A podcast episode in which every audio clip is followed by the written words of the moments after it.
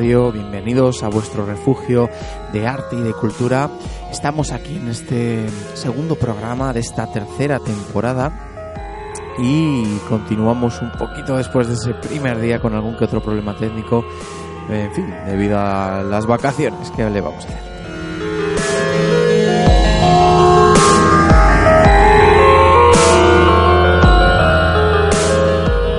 Bueno, ya situados en nuestro habitual lugar, en nuestro habitual agujero en este laboratorio de sonido.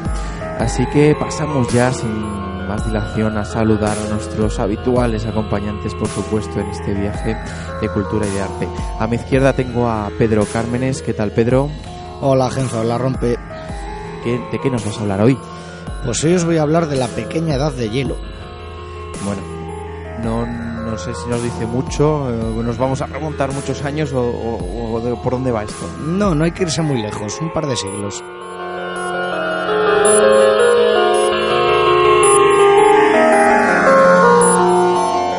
Bueno, y a mi derecha tengo al señor Rompe, ¿cómo estás? Hola Genzo, hola Pedro, aquí estoy una semana más. Y bueno, ¿de qué nos vas a hablar? Pues os voy a hablar del JCVI SIN 3.0. ¿Cómo? JCVI SIN 3.0, un tema que, bueno, que no es demasiado conocido y que, sin lugar a dudas, nos va a dar para eh, reflexionar y para filosofar un poco. Bueno, supongo que nuestros oyentes estén ahora mismo como yo. Esto demuestra la, cómo nos sentamos aquí, cada uno trae sus temas y, y, en fin, no sé muy bien por dónde van los tiros, pero lo descubriremos.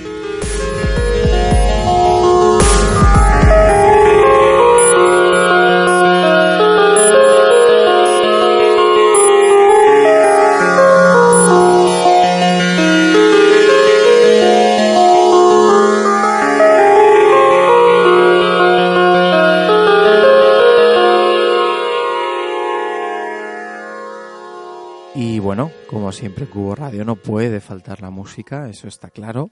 Eh, para la primera pieza de, este segundo programa de esta tercera temporada, eh, vamos a elegir unas grabaciones bastante especiales.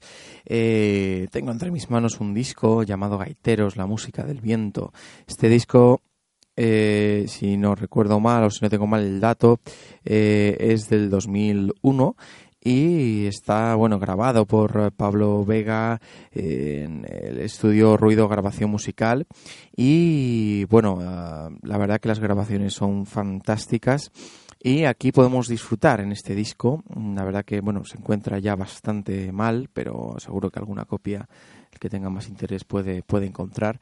Eh, aquí bueno tenemos una serie de gaiteros eh, como bueno es eh, Moisés Liébana, el gran Domingo Losada, Félix Liébana, Javier Fernández, Javier Liébana. Tenemos al tamboril a Francisco Liébana y al bombo a Miguel Ángel Fernández en, en- en este disco. Es una selección de piezas de música popular, de, de diversos temas, am, eh, bueno, de la montaña leonesa y demás.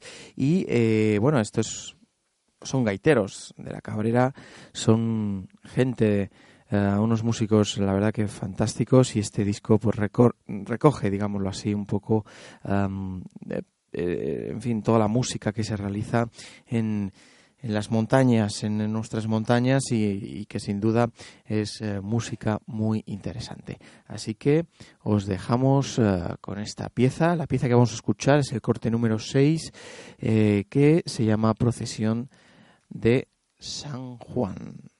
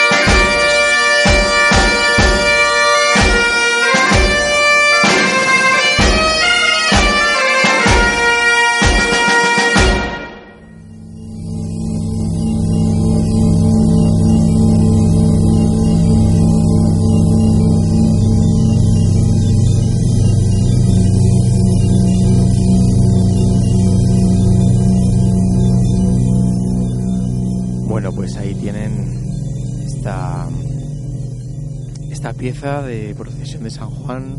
La verdad que, bueno, este disco es una selección bastante fantástica y la verdad que la calidad del audio es maravillosa y, consigue trasladarte ¿no? a esas, imagínense ¿no? estas músicas en, esos pueblos, en esas montañas, en, su lugar de origen, ¿no? con estos uh, músicos que sin duda hacen música por, eh, por amor al arte vivo sus tradiciones y, y, su música y su cultura. ¿no? Bueno, Pedro, pequeña edad de hielo, nos dejaste un poco ahí de qué nos va a hablar, de la última edad glacial o, en fin, ¿a qué te refieres? ¿Qué es esto? Pues no, no, como ya dije antes, no hace falta irse tan lejos. La pequeña edad de hielo es un periodo cercano en nuestra historia que comprendió entre los siglos XIV y XIX y que se caracterizó pues, por tener, tener una temperatura media más baja de lo que se considera normal. Esta época vino después de la contraria de lo que conocemos como el óptimo climático medieval, en el cual la temperatura era un poco más alta de lo que consideramos normal. O sea que del siglo XIV hacia atrás fue un poquito más alta. Eso es. Que suponemos provocó en las poblaciones alguna consecuencia que hablaremos luego. Mm, sí, obviamente tuvo consecuencias históricas porque el desarrollo en general del ser humano, como sabemos, está muy ligado al clima. El clima es lo que nos marca muchas veces eh, no solo cómo se puede desarrollar una civilización, sino incluso puede hasta influir en el comportamiento humano. De alguna manera, eh, en esta pequeña o en esta definición de, esta pequeña edad de hielo, eh, también que, supuso, ¿no? O sea, quiero decir, que fue significativo, porque igual hay gente que se está pensando que, hubo ahí 10 grados de diferencia. Claro, es que eh, el término en sí mismo de pequeña edad de hielo mm, es un poco exagerado para lo que fue este periodo.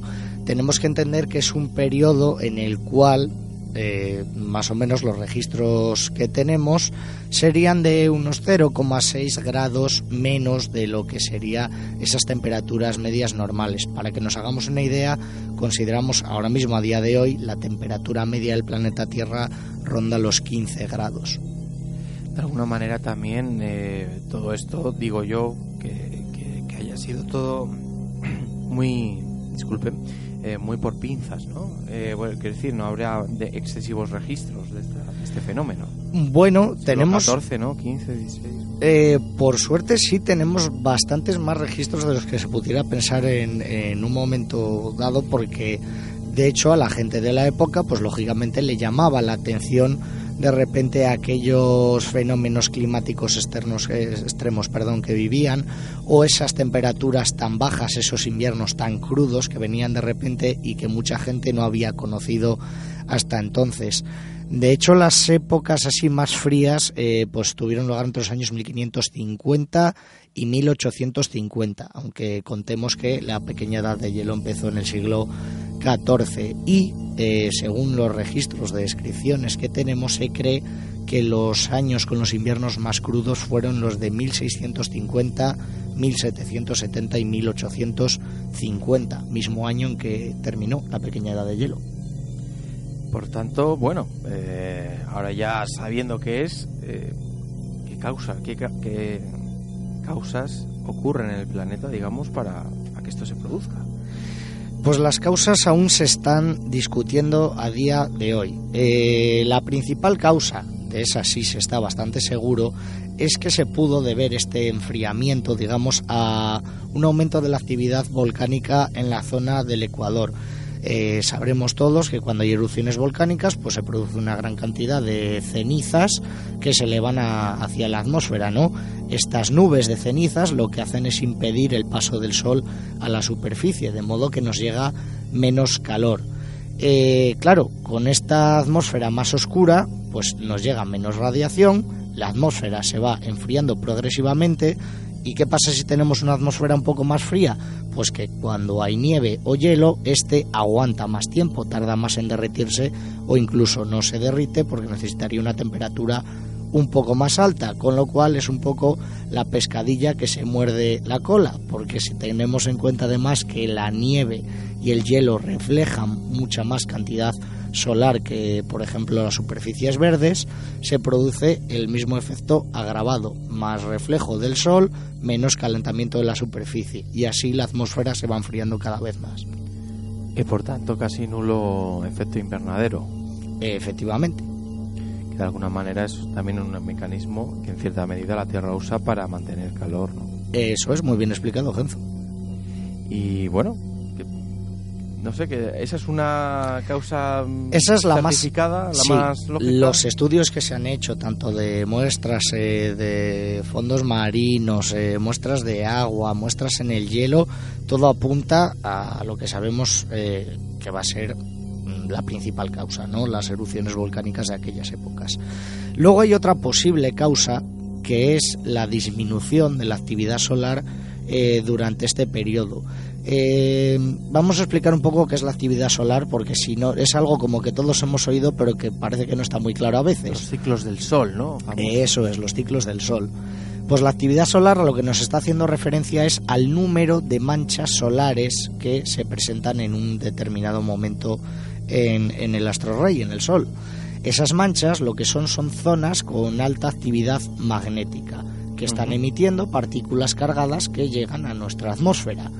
Eh, claro, ¿qué pasa durante un mínimo solar? Pues que eh, con esas, ese menor número de manchas que producen esas partículas están llegando menos partículas a la Tierra y para que nos hagamos una idea, ¿qué consecuencia tiene esto? Pues algo que yo creo que es un poco muy visible para todos. Eh, tenemos menos auroras boreales y menos intensas, por ejemplo, en estas condiciones debido a que esas partículas no nos están llegando. Claro, eh, de dónde viene la relación que se entiende de, entre la pequeña edad de hielo y este mínimo solar. Bueno, pues que se da la casualidad de que por aquel entonces tuvo lugar el que se llamó mínimo de Maunder. Maunder era un, astrónomo.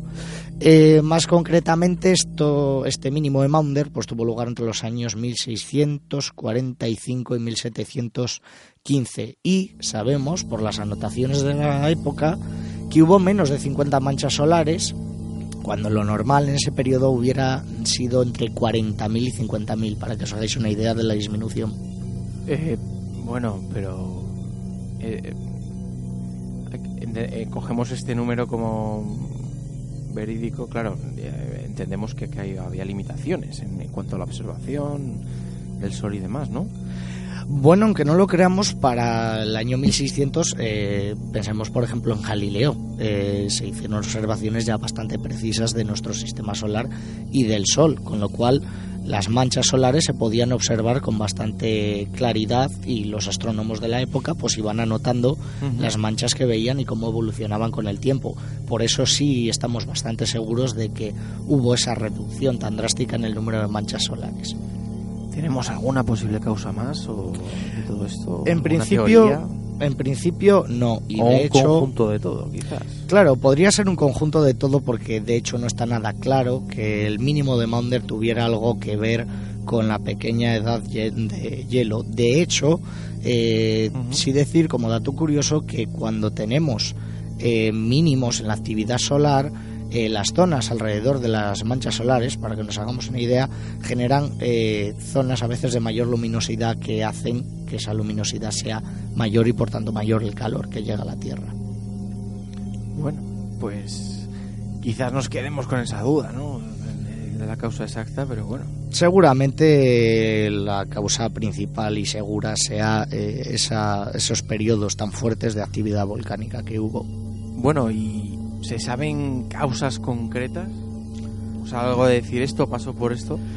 Mm, no, como hechos concretos puntuales, quieres decir. Sí, o en fin, o, que de alguna manera digamos, oye, pues hubo una época de, de hambruna eh, impresionante en tal sitio, ¿no? Por, por, por, falta de cosechas, por lo que sea, por ¿no?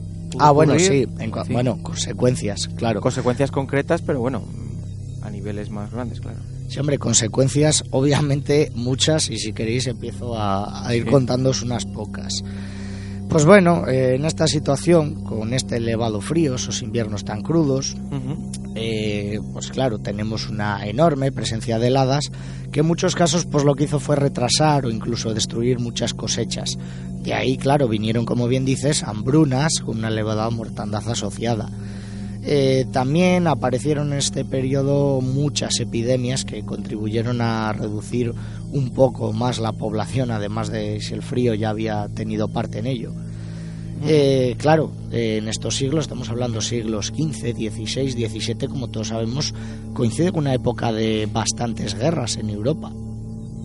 Sí, bueno, claro, bajaban los recursos hay que ir al, lado a ver si tiene más. Efectivamente, y todas las potencias europeas disputándose la hegemonía en Europa. Además hay que situarse quizás también en, en lugares como pueden ser el norte de Europa, ¿no? Lugares que ya de por sí son fríos y si baja un poquito la temperatura, ¿no? Esas pues, mínimas cosechas. Claro, no hay cosecha que lo aguante.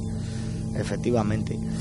Pues claro, hubo eh, fenómenos, a eso que llamamos fenómenos climáticos externos, de los que yo creo que ya he hablado en algún mm. programa, como por ejemplo inundaciones muy grandes, pues claro, debido a enormes periodos de lluvias que se produjeron en algunos años. De repente a lo mejor empezaba a llover y se tiraba dos meses lloviendo sin parar, casi torrencialmente. Obviamente las inundaciones que esto producía eran terribles y arrasaban con todo. Bueno, hay zonas, ¿no? Galicia, Asturias, que puede ocurrir esto. Cualquier día. Cualquier día. O por ejemplo el fenómeno de la, qué de la gota tierras, fría. Por cierto, ¿eh? Qué bonitas tierras, por cierto pues de paso.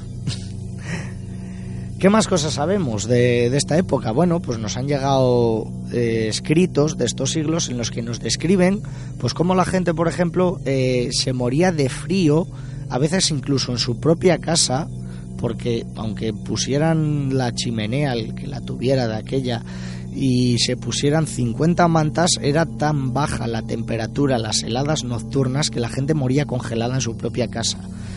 Eh, también sabemos que en algunos pueblos de los Alpes eh, tuvieron que, digamos, ser no evacuados, sino abandonados literalmente porque eh, aquellos pueblos que estaban situados en valles glaciares muy elevados, los glaciares iban avanzando muy rápido y la nieve y llegaba un momento que iban a engullir el pueblo, con lo cual la gente tenía que salir del pueblo y dejarlo abandonado porque se verían cubiertos por el, por el hielo. En otros casos los abandonos de pueblos pues eran por la sencilla razón de que como la tierra no daba frutos, no se podía vivir en la zona y había que irse. Bueno, eso ya hablamos, ¿no? De consecuencias muy, de alguna manera concretas, ¿no? Sí, bastante concretas. Eh, no os he traído nombres concretos de pueblos, pero sí sabemos que hay muchos pueblos abandonados, sobre todo en la zona de los Alpes. Eh, si nos fuéramos a la península ibérica no tendríamos casos concretos eh, por crecimiento de glaciares, pero sí de pueblos abandonados, sobre todo en el norte de, España, por, por, tener porque las tierras no, no daban, los cultivos no funcionaban, la gente tenía que buscarse otro modo de vida para subsistir y emigrar a otras zonas. Pues sí, ya las épocas eh, podían ser duras, ¿no? ya con esto, además guerras que hubo ¿no? en Europa.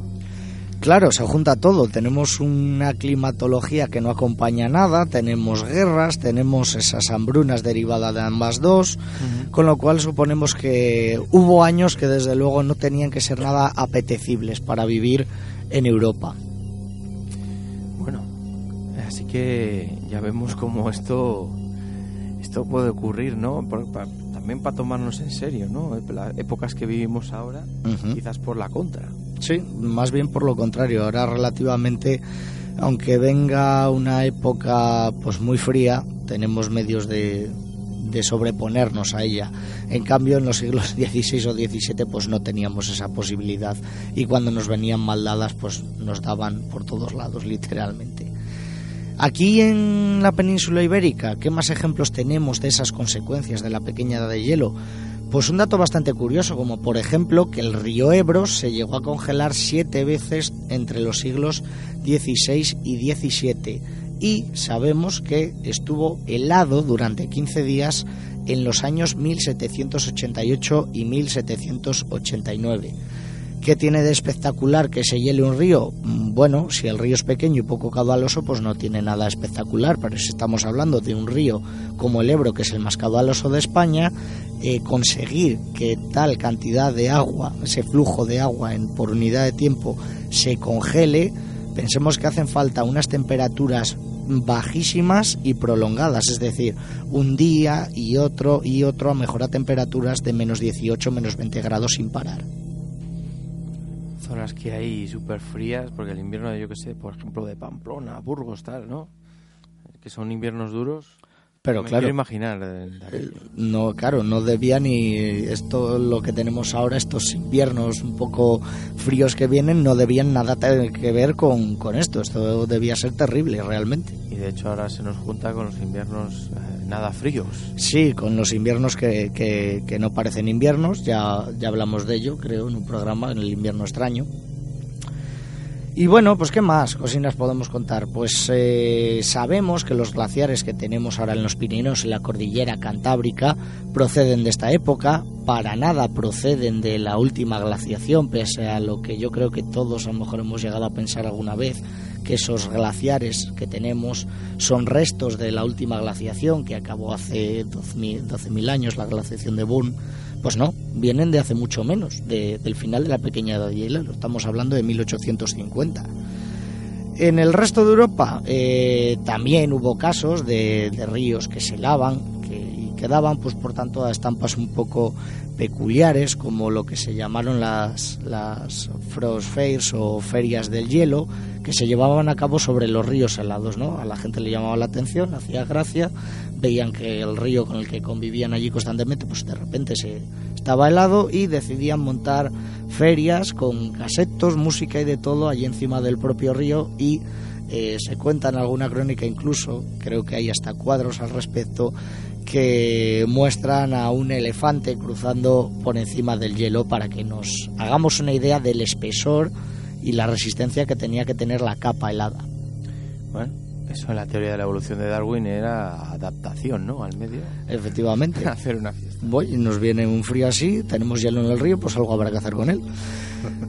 Eh, luego, pues eh, a nivel histórico sí se puede hablar de algo más importante que sería la desaparición, entrada en declive de la cultura vikinga y su abandono, por ejemplo, de las colonias que estaban asentadas en Groenlandia y Terranova. Siempre se ha un poco especulado con respecto a por qué desapareció así de, casi de repente la cultura vikinga. Pues bueno, la pequeña edad de hielo pudo tener bastante que ver porque los vikingos se habían extendido precisamente durante el óptimo climático medieval, que fue el que, le el que les permitió hacer esos viajes, llegar a Groenlandia, establecer colonias. Claro, eh, Incluso, a América se habla. A América se especula incluso. de que, que pudieran llegar a América mucho antes que Golo, se cree que hay vestigios vikingos en Claro. Terranova, efectivamente. Claro, claro, claro. Es algo discutido, pero sí que hay algún yacimiento arqueológico que apunta más a ser vikingo que ninguna otra cultura precolombina americana. Eh, pues claro, pues sí, como decía, efectivamente los vikingos, debido a la llegada del- de la pequeña edad de hielo, vieron eh, mermada su capacidad para viajar, vieron mermados sus recursos y fueron entrando en ese declive. Y que- poder vivir ahí, claro. Eso es. En esos lugares tan inhóspitos. Eh, digamos, eh, se vieron pues eso, en un cambio de época para ellos que, que acabó por hacerles un poco desaparecer de la historia. Eh, naturalmente, como todos los hechos importantes en la vida del hombre, pues la pequeña edad de hielo deja su huella en el arte. Y ese arte lo que nos incluye son un montón de cuadros y recreaciones de la época en las que veremos siempre paisajes helados, paisajes nevados, esos cuadros que representan también esas ferias sobre el hielo que se hacían en, en invierno. Y bueno, sí, de hecho es que si vemos, eh, hacemos un repaso de los cuadros de la época, eh, nos damos cuenta de que en esos siglos existe eh, mucho, digamos, retrato paisajístico sobre zonas nevadas o heladas, más en proporción de lo que se pudo hacer después o de lo que se venía haciendo antes. Aunque suena muy grotesco esto de edad de pequeña edad de hielo, como ya dije en un principio, eh, tenemos que tener en cuenta una cosa. Estamos hablando de un periodo bastante largo, del siglo XIV al, al XIX. Pero no es que durante todo este tiempo siempre hiciera mucho frío, no, porque esto nos acercaría más a una verdadera edad de hielo.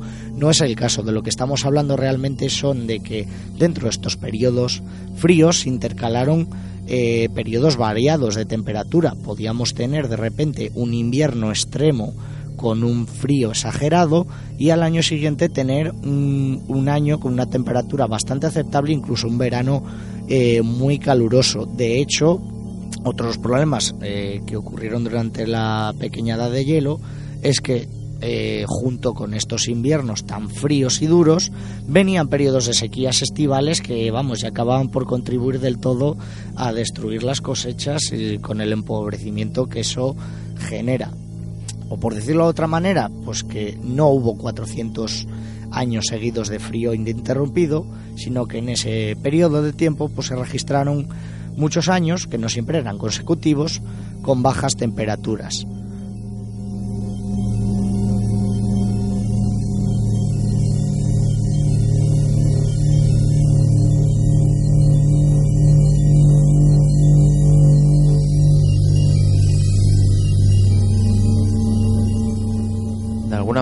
Tanto, vemos, Pedro, que cuando se descompensa algo en el engranaje tan complejo de, la ambientología terrestre, eh, todo son consecuencias nefastas para un lado, para el frío en unos lugares, para, para las sequías en otros, en fin, todo, todo son consecuencias. Efectivamente, y es uno de los motivos por los que he traído este tema, que así a priori pues puede no parecer muy interesante, pero bueno, es un hecho de nuestra historia que yo creo que conviene recordar, porque la mayoría de nosotros yo creo que muchos o no lo conocíamos o no lo teníamos nada claro, y es una forma también de decir que el planeta de manera natural pasa por periodos variables de temperatura. No todo el cambio climático que estamos viviendo actualmente es generado por nosotros, hay una parte que es natural, igual que antes eh, ya hemos visto que en estos siglos pues a la Tierra le dio por ponerse fría y otros siglos más atrás le dio por hacer bastante calor. Los científicos, los científicos por ejemplo sí que eh, en este cambio climático que vivimos ahora lo que hablan es que mm, se iba a producir sí o sí, lo que pasa que nosotros lo hemos acelerado. Eso hemos es. Pisa un pelín el acelerador a ese cambio, ¿no? Eso es, en un proceso natural que ya se estaba desarrollando, nosotros lo que hemos hecho es acelerarlo y aumentarlo.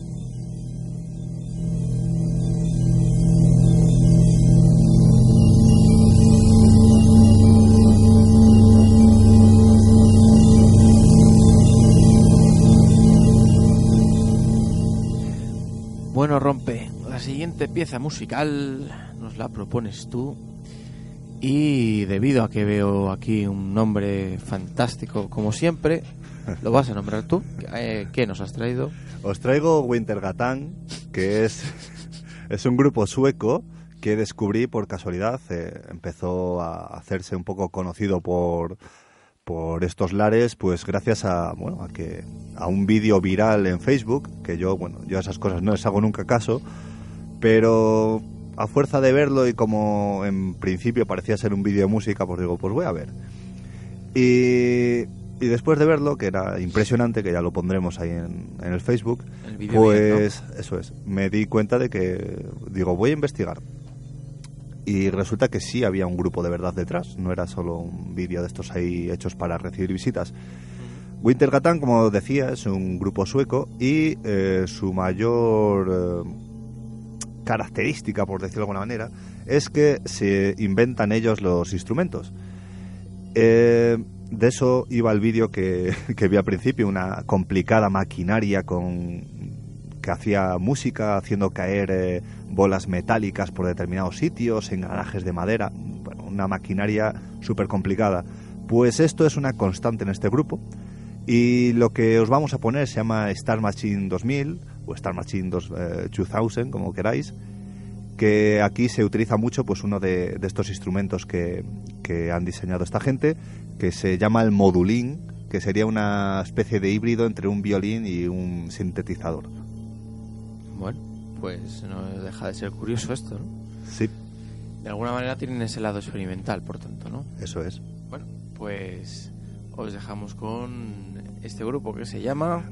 Wintergatan. Y la pieza es... Star Machine eh, 2000.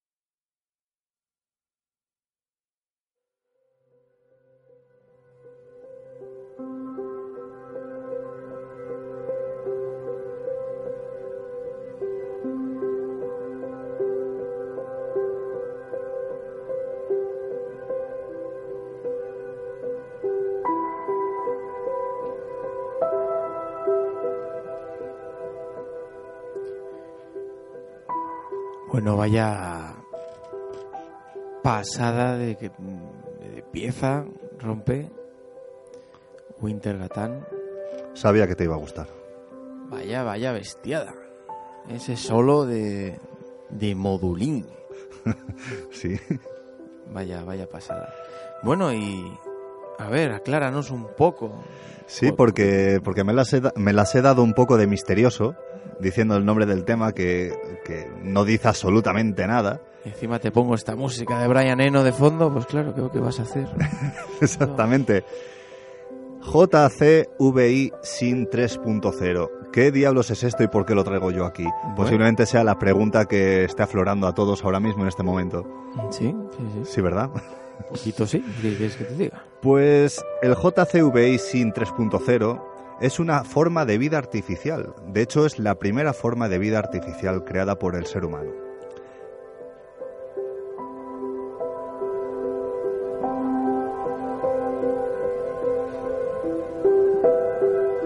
Vida artificial. Vida artificial. Eh, eso, como... eso merece una explicación. Hombre, y es a lo que voy ahora mismo. Concretamente estamos hablando de una bacteria, de una bacteria completamente viable. Se multiplica, pues, como todas las bacterias, siempre y cuando se den todos los parámetros, eh, en este caso, que hayan sido seleccionados durante su creación y, bueno, siempre que las condiciones ambientales sean las adecuadas. Por lo tanto, estamos hablando de... no de una manipulación rompe, sino de una creación. ¿O, sí, ¿o de qué? sí, sí, sí, sí, sí. Eh, voy un poco a ahondar en el tema. Sí, ¿Por, sí, qué. ¿Por qué es esto interesante, aparte de por la obviedad de que es una forma de vida artificial, que, lo cual ya es bastante fuerte? Eh, esta bacteria no existía hasta que fue diseñada en un ordenador. Y luego, pues bueno, fue traída, entre comillas, a la vida en un laboratorio. Eh, ¿Qué tiene de especial? Pues que es, eh, su carga genética es realmente diminuta. Estamos hablando de que es una bacteria viable con únicamente 473 genes. Muy poco, realmente poco. 473 genes. O sea, de alguna manera, eh, conociendo los elementos, digo yo, ¿no? De cómo intentar crear una vida, ¿ya la han construido?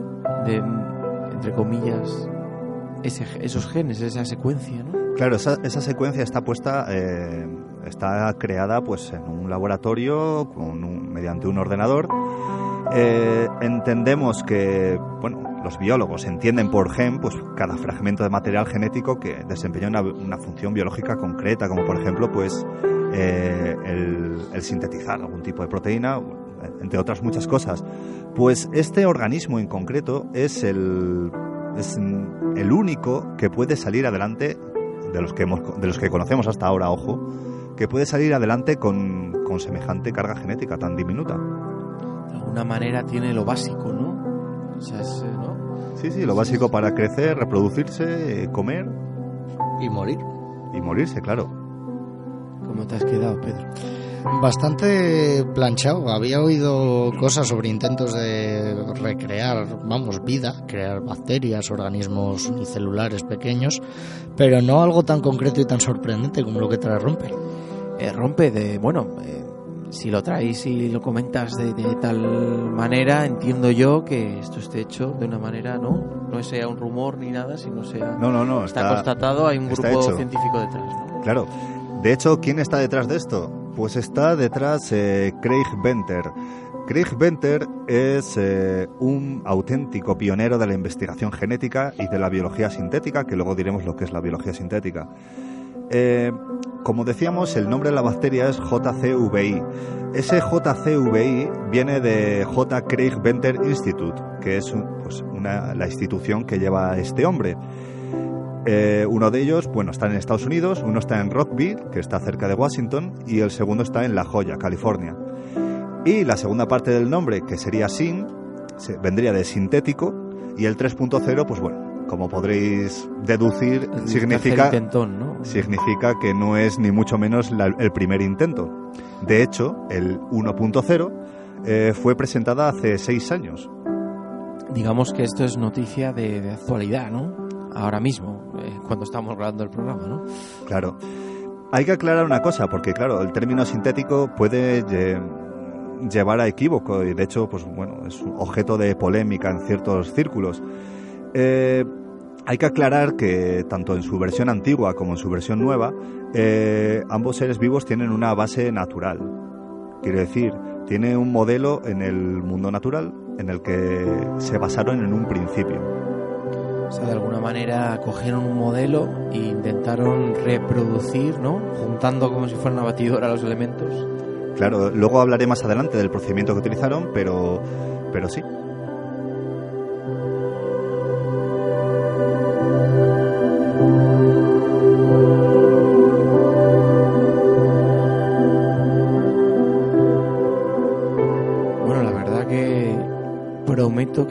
Cuando le he dado aquí al botón para meter, porque yo tengo aquí un controlador para ir, eh, en fin, metiendo las músicas, ¿no? Que ponemos de fondo, las, las piezas que pinchamos y demás. Yo voy controlando un poco todo esto.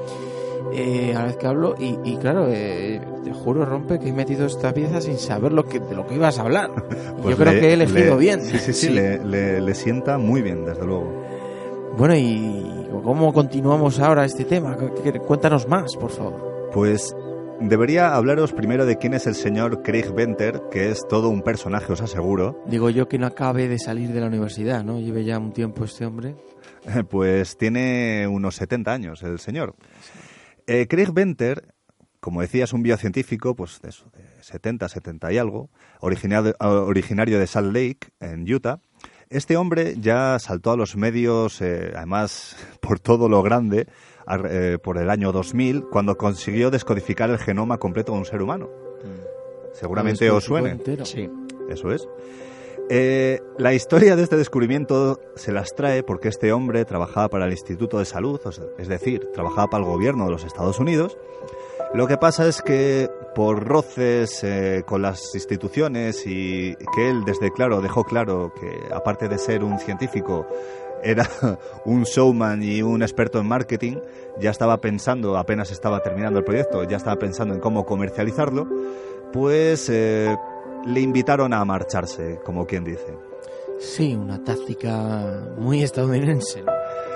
Pero es que este hombre, lejos de achantarse y de echarse atrás, fundó su propia empresa, Celera, con la cual no solo consiguió descodificar el genoma del ser humano en menos tiempo que el gobierno de los Estados Unidos, sino que por mucho menos dinero. Bueno, de alguna manera eh, hablamos de la empresa privada por bien en este caso. Exactamente. Eh, este hombre, eh, experto en marketing, le gustan mucho los medios de comunicación y, y cuando anunció la primera versión de este, de este ser eh, artificial, no sé cómo llamarlo, eh, anunció a bombo platillo que era el primer, la primera especie de este planeta que tiene un ordenador por padre. Así en plan golpe de efecto, así en plan pum. Bueno, ya que no se autodenominó Dios, esto... bueno, de hecho... Casi, ¿no?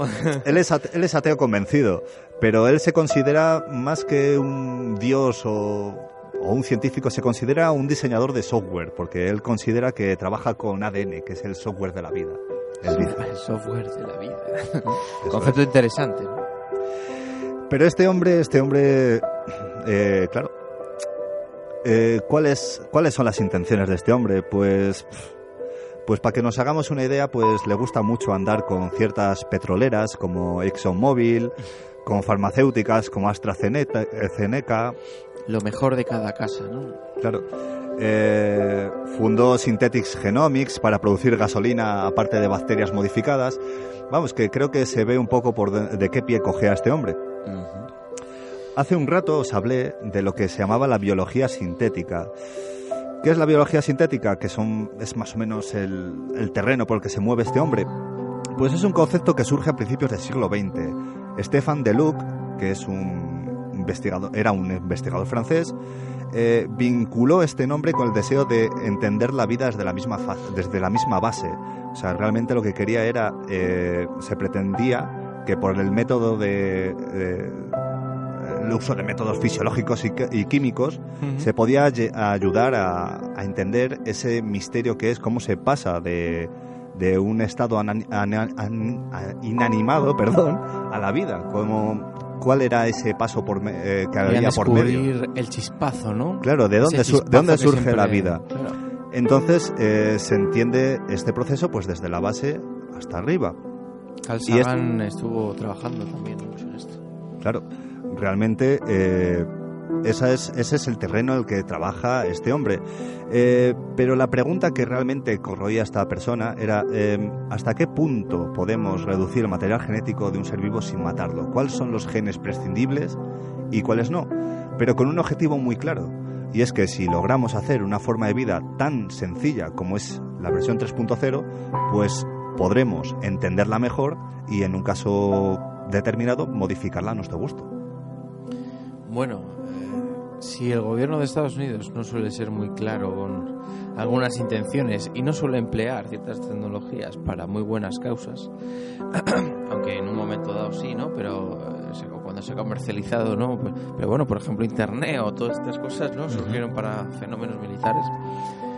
Y la guerra, ¿no? no ha, ha desarrollado, se ha desarrollado mucha tecnología para eso, para la guerra y demás. Si Estados Unidos, que no es muy bueno que digamos en esta película de la vida, resulta que se lleva un poco mal con este hombre, no sé, ¿hay alguna intención oscura o porque esto puede ir muy en contra, ¿no? Es que si el- no se usa bien. Es que el tema es que no se lleva tan mal, porque uno de los principales inversores de este proyecto es el Pentágono. Ah, Sí, pero no. ahora sí. Es el sí, pero no de Estados Unidos. Exactamente. Vale, Eh, ¿cómo han hecho o cómo han estado trabajando para lograr eh, hacer esta bacteria? Bueno, como decía, eh, esta, esta bacteria tiene una base natural. ujú. ¿vale? Tenemos algo que fue pues un precursor en el que basa- se basaron y trabajaron para crear estas bacterias. Concretamente eh, es una bacteria que es un parásito de cabras y vacas que afecta a pulmones y articulaciones y que se pues les resultó atractivo pues primero pues porque era sencilla y pues porque se multiplicaba con bastante facilidad. Entonces, cogiendo su material genético, pues como quien, eh, como quien coge piezas de Lego, pues empezaron a quitar genes, a inyectarlos a, a otra bacteria a la que previamente habían quitado el material genético, le inyectan el material genético nuevo y consiguen pues una bacteria funcional pues con pues a, a- a base de prueba y error, pues inyectando, quitando, a- quito este gen y así pues se ha llegado a este punto. Yo no sé, el resto en casa o donde estéis, amigos, aquí Pedro, no sé, yo estoy flipando, porque ¿cómo que le quitas el material? Sí, sí, además ¿Cómo se hace eso? A una, ba- o sea, eso es, es, es un método, es estás un, hablando en chino. es un método que, que realmente es muy sencillo. Bueno, muy Bueno. sencillo, ojo, ¿eh? Muy Yo no, bien. yo no podría hacerlo, ¿eh? pero, pero se basa en unas premisas muy sencillas. Hablamos de una Eh, manipulación, ¿no? Microscopiquísima. Claro, claro. Ahí, Imagina- imagínate sea- la maquinaria y la manera que tendrían de hacerlo. Estamos hablando de coger una bacteria, rajarla, no sé cómo, si se puede rajar una bacteria, sacarla todo el material genético, dejarle el núcleo vacío. Una autopsia, ¿no? Ahí le dejas ahí, no sé qué tejido le dejas ahí, ¿no? y le, envoltura. y le metes dentro del núcleo el material genético que tú has manipulado y dejas a la bacteria funcionando con ese con ese material genético. Así, así de sencillo. Esto se hace, ¿no? Entiendo. Sí, sí. Ya- Yo, a ver, algo, no sé mucho, me queda un poco lejos, pero bueno, sí, de lo que está explicando. En la carrera no llegasteis, ¿no? Esto no. Sí, no, no, no, no llegamos a fabricar bacterias, no, no nos dio por ahí, pero bueno, sé, sé por dónde van los tiros. El propio, el propio Venter, que es un, un showman, explica el proceso pues con mucha gracia. Él dice que el proceso sería equivalente a coger un avión e ir des- desmontándolo pieza a pieza y probar cada vez si sigue siendo capaz de volar. Él dice, quítase un propulsor del ala de un bimotor Boeing 777 y compruebas que el aparato todavía puede volar. Si no tuviera los conocimientos previos adecuados, eso te podría llevar a pensar que los motores son prescindibles en un avión. solo descubres lo vitales que son cuando también le quitas el segundo motor. Sí, y te vas un poco a la mierda, ¿no? pues de esta manera tan gráfica... Entiendo, que, se, claro, que se habrán muerto un montón de, ¿no? de bacterias por el camino y habrá... O sea que, por supuesto. poniendo un poco de seriedad encima de la mesa, entendemos que este proceso, esta investigación lleva tiempo, ¿no? Claro. Entonces, con esa explicación tan clara, pues eh, nos da a entender pues cómo ha surgido esto. Parece un juego de niños, ¿no? Pero, pero a nivel ultracientífico, ¿no? Sí, eh, pensamos en esas cadenas de ADN compuestas de piecitas y por hacernos una idea, pues es como si cogemos una piecita, la quitamos, ponemos otra, la alteramos de posición, hasta que al final sale algo que, que está vivo y que funciona por sí solo y se reproduce y crece y muere. Bueno, eh, de alguna manera rompe esto explica eh, ese objetivo de la biología sintética. Se ha descubierto por fin esa chispa porque es, una de las grandes cuestiones, ¿no? ¿En qué momento unos elementos inertes eh, componen un elemento vivo? ¿no? Es que no tengo, no tengo muy claro, no tengo muy claro si eso realmente se descubrirá alguna alguna vez porque mira el método que están utilizando. O sea, no es que estén creando una bacteria desde cero montando los cachos. Están cogiendo una bacteria que está ya viva, la han vaciado del material genético y le han puesto otro material genético. O sea, la bacteria sigue con sus orgánulos, con sus cosas, pero con otro material genético. Bueno, no sé, un trasplante bacterial casi, ¿no? Claro, claro. Eh, este equipo, eh, el equipo de investigadores de este hombre, eh, en, su en la versión de esta bacteria, la 1.0, llamémosla, partió de alrededor de un millón de componentes genéticos. Pero de ellos, en esta última versión, han quedado alrededor de la mitad. 531.000 componentes bioquímicos que, todos unidos, se pueden agrupar en 473 eh, genes. Eh, para que te hagas una idea, en la naturaleza su competidor en cuanto a simpleza más inmediato es una es una, una bacteria, el Mycoplasma genitalium, que eh, tiene 525. Bueno, y no estará muy lejano el que ha hecho de base, ¿no? Entiendo. No, no, no, es eh, bastante, no, bastante más complicado. Bastante más complicado. Pero claro, llega la pregunta, ¿y por qué?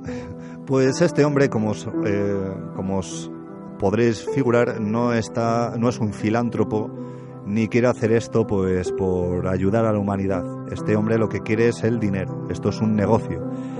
Eh, la SIN 3.0 pues está pensada pues para lo que está pensada, que es pues convertirse en una herramienta biológica pues para abrir la puerta a avances en la, en la programación de genomas completos, o sea, el inicio para en un futuro pues no sé si muy lejano programar genomas enteros. Eh, de hecho, este hombre ya está pedida una patente. O sea, estaríamos eh, a las puertas de las primeras formas de vida eh, patentadas. Lo cual, pues, oye, pues ya te metes en terrenos un poco ya de la, de la ética y de la filosofía. O sea, de alguna manera, claro, este hombre entiendo que el propósito es al final llegar al ser humano, ¿no? Y poder controlar y manipular ciertos genomas, ¿no? Previos al nacimiento o algo así, o no sé, un niño a la carta, cosas así, ¿no? Pues yo hablan ya de Yo creo que todo, todo esto está un poco unido, sí, pero de momento yo creo que lo más inmediato... ¿De dónde saca el dinero, no? Es como la pregunta. ¿De dónde saca el dinero? Pues del Pentágono, entre otros. entre, otros. Eso que sí, está claro, pero bueno, que, que, que, que, tiene que haber un objetivo final muy fuerte para decir esto, esto se va a cuatroplicar, esta inversión, ¿no? Claro, eh, piensa que el, es un proyecto muy firme el crear bacterias para eh, generar hidrocarburos. Eso es mucha pasta. Y también eh, este hombre también se propone también acabar con el hambre en el mundo creando algas con sabor a carne, decía él. Eso sí es marketing. Eso sí es marketing. Sí, este hombre, este hombre es un experto en marketing. Yo creo que está casi tan bueno en marketing como, como para científico. ante la gente, oye, me estáis dando dinero para por algo, por algo, ¿no? Y el caso es, mm, ¿estamos muy cerca de la manipulación completa del genoma humano? Mm, no, no estamos cerca, porque primero habría que entender del todo a esta pequeña bacteria con 473 genes. ¿Se entiende del todo? No, porque hay unas pequeñas excepciones. Eh, como decíamos, han ido un poco pues quitando gen, viendo a ver si funciona, si no funciona. Pero para llegar a estos 473 genes, ellos han admitido que hay alrededor de 149 que no tienen la más mínima idea de para qué funcionan y que han notado que si los quitan, pues o la bacteria no se reproduce o la bacteria directamente muere. Grandes misterios de momento existen, ¿no? En todo esto y de hecho eh, hasta hace no, no tanto tiempo, hasta hace muy poco, se pensaba que el 80, ¿no? Era el 80%, Pedro, del, de los propios genomas humanos, de, los propios, de la propia genética humana, era, era, ¿cómo era eso? Genes basura, ¿no? Genética basura, no, no tenía ninguna funcionalidad, se pensaba, ¿no? Era, con el 20% el humano ya es como es y ya se ha descubierto que no, que, Hay, hay, hay, atrapados los, los antepasados, por ejemplo, del ser humano, entre otras, entre otras muchas cosas y otras que no se saben, claro. Claro, pensemos que tenemos una bacteria con 473 genes y no sabemos para qué funcionan 149. Entonces, eh, esta bacteria es muy importante pues porque es la puerta, es el inicio, pero todavía estamos realmente lejos de, meternos en temas tan serios y tan complejos como manipulación de genomas completos y mucho menos de un ser humano. Bueno, que sea para bien esto, ¿eh? Que sea para bien. Porque ya sabemos lo que pasa con el dinero, ¿no? y los, poderes. Claro, además, eh, además este hombre no me gusta las compañías que tiene. ¿no? Frecuenta malas compañías. Ya, ya. Bueno, pues nada. Vamos a a ver si cómo terminamos ahora el programa, tú, con todos estos temas, con estos temas de hoy eh, tan científicos. ¿Os habéis puesto de acuerdo? Casi. Mm, casi.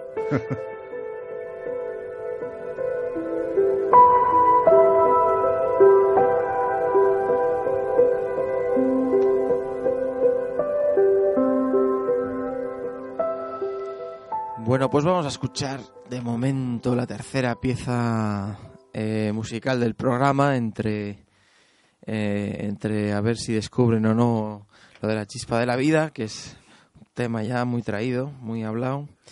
Y, un tema, la verdad, que interesante, ¿no? Que al final parece que un objetivo es loable y luego sí que vemos siempre, ¿no? Como hay algunos detrás.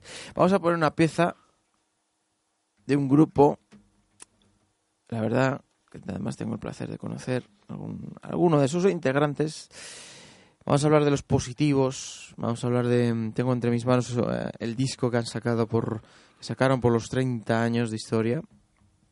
Por los positivos han pasado, eh, bueno, algunas de su, de su alineación titular, digámoslo así, ha ido cambiando a lo largo de estos 30 años, pero bueno, siempre ha habido un núcleo, un, un fuerte. Algunos estuvieron al principio, se marcharon por diversos motivos de la vida y luego han vuelto, en fin, eh, han ido, ha, ido cambiando alguna, pero lo que es la esencia, lo que es ese liderazgo, lo que es, em, digámoslo así, esa, esa forma de, de entender este grupo, ese líder em, absoluto sí que ha, ha seguido em, siempre, que es, que es bueno, pues eh, Manuel, Manuel Prieto, que, bueno, pues siempre ha estado ahí, es, digámoslo, uno de, los fundadores, es em, el letrista, la voz de los positivos, y bueno, pues luego podemos hablar de un montón, claro, de, integrantes ya, pues como Nacho Espadas, como,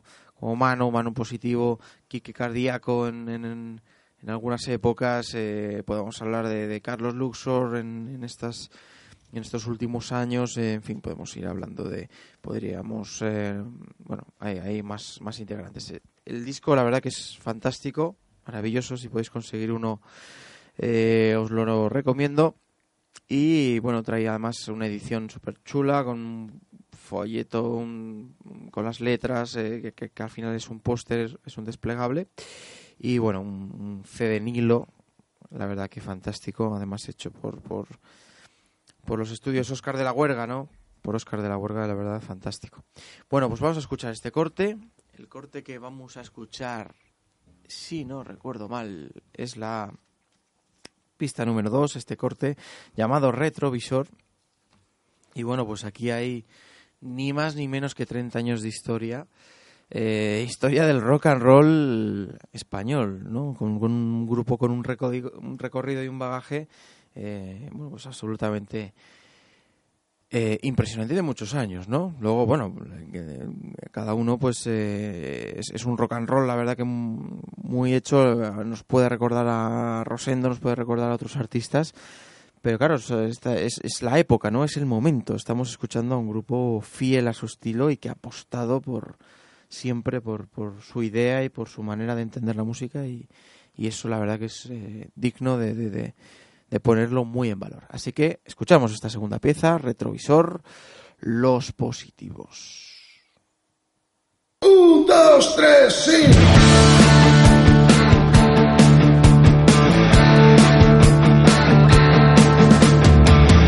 He podido desconectar un instante de la realidad. Creía estar en el pasado reflejado en el retrovisor y en el espejo del ascensor. Veo antiguas fotos en blanco y negro. Miles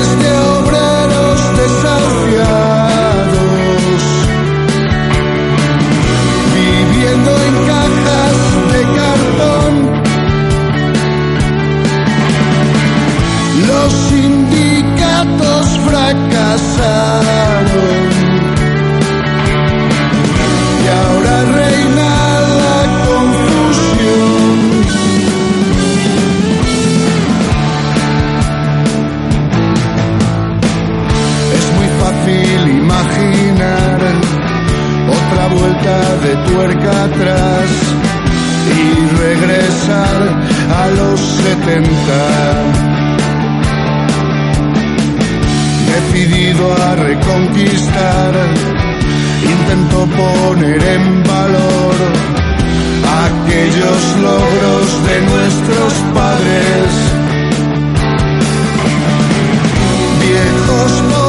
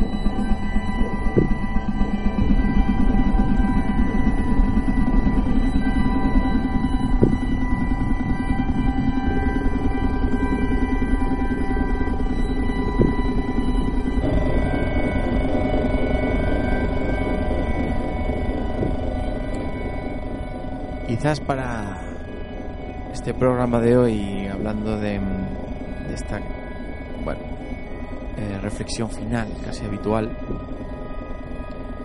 sea bueno eh, que nos centremos en, en, ese en esa incógnita que, que, hemos acabado de hablar y es en, la incógnita de, de, la chispa de la vida ¿no?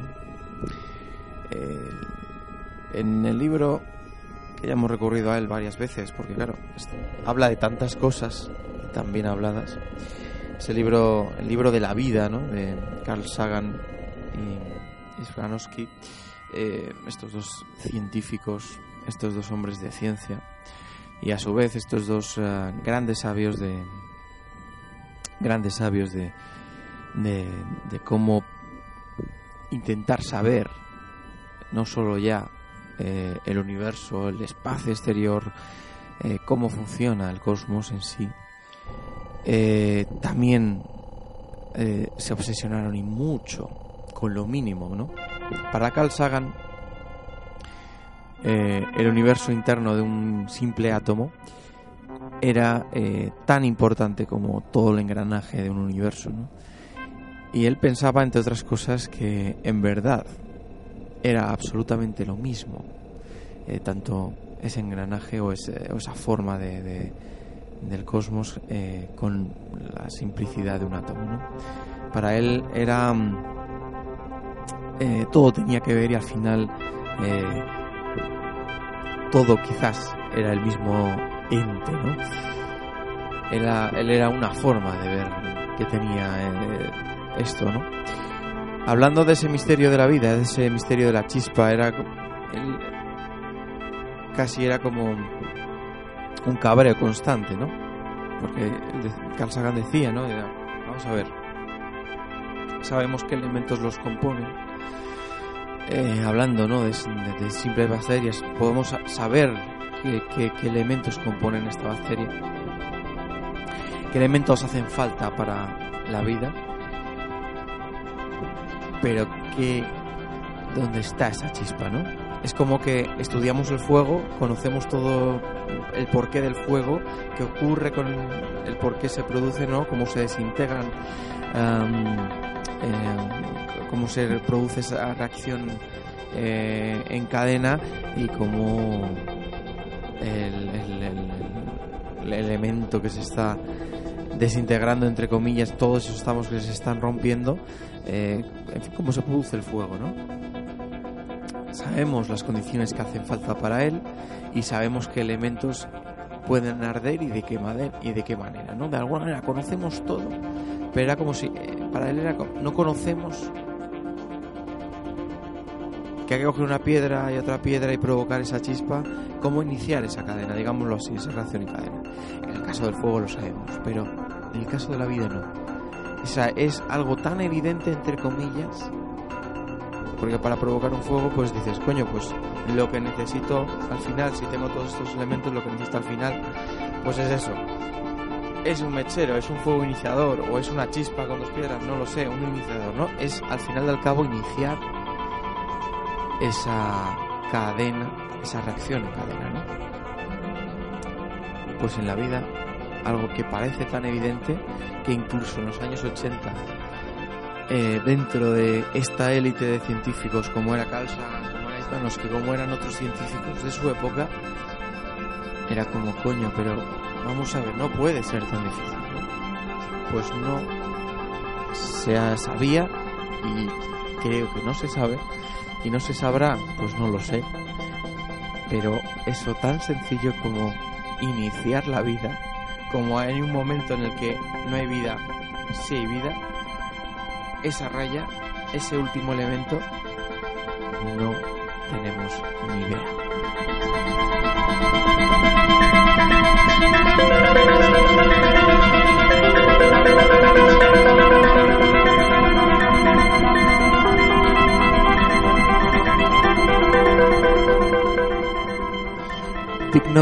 De reflexión, ¿no? Como la naturaleza hay ciertos misterios, hay ciertas incógnitas que por mucho que investiguemos y ahondemos en ellas, nos sigue, la sigue guardando con recelo, ¿no? Digámoslo así. Se nos siguen resistiendo, es como si la naturaleza tuviera sus propios tabús a la hora de revelarnos ciertas cosas. Yo creo que con el tiempo llegaremos a saberlo, a saber cuál fue el mecanismo del origen de la vida pero mm, posiblemente ni los que estemos aquí lo veamos, ni muchos otros que vengan detrás nuestro lo vean. Esto me, recuerda, no sé si a vosotros os pasó, en los libros de biología de cuando yo era pequeño hablaban de algo llamado la sopa primordial, como para explicar ahí el, el inicio de la vida en el planeta. Era algo así como que, que en el mar o en una charca se juntan proteínas, eh, aminoácidos y sales minerales y tal, y como que mezclas todo eso y de ahí surgieron los primeros seres vivos. Sí, todos pensábamos efectivamente en una sopa un poco ahí asquerosa. Sí. Sí, sí, sí, sí. No, no, sí, sí, efectivamente así nos lo imaginábamos todos y así era un poco como se nos pintaba en ese fango, ese agua con diversos elementos y de repente, bien por una subida repentina de temperatura, un rayo, de repente se producía una reacción y ciertos elementos se conectaban entre sí y de ahí salió el primer organismo vivo. Bueno, hay puede que sea... explicaciones más arduas como, bueno, solo Dios lo sabe. Sí, esa, pero esas se las dejamos para entendidos en la materia. Nosotros nos quedamos de momento con esa sopa primordial que no entendemos y poco más. Sí, pero no, pero de alguna manera no. Seguimos, ¿no? Porque esa chispa sí, por desgracia. se produce en cada segundo. Efectivamente. Se producen millones de esas chispas, ¿no? Sí, porque cabe pensar que si solo se hubiera producido una, una, chispa en un momento dado, no hubiera ido adelante el asunto. O sea, suponemos que el proceso se tuvo que repetir varias veces. se repite, claro, claro. En cada momento, en cada, cada, cada nacimiento de bacteria, se produce, ¿no? Se produce este misterio. Bueno, chicos, pues yo creo que nos despedimos, lo dejamos aquí con este tema, con esta pregunta lanzada al aire, misterio casi sin resolver. Y bueno, pues nos vamos escuchando, ¿no? Eso es. Seguiremos sin duda fascinándonos con estos temas y con otros. Y en, en el tercer programa, pues bueno, a ver si me cuentan un poco antes de qué van a hablar y así no me quedo tan planchado y tan, tan sorprendido como hoy. Porque la verdad que lo de la bacteria me ha dejado. Y lo de la de hielo hace dos días. Madre mía. Bueno, disfruten de la vida y con salud y que la cultura y el arte les siga acompañando. Gracias por estar aquí en, en su refugio en Cubo Radio.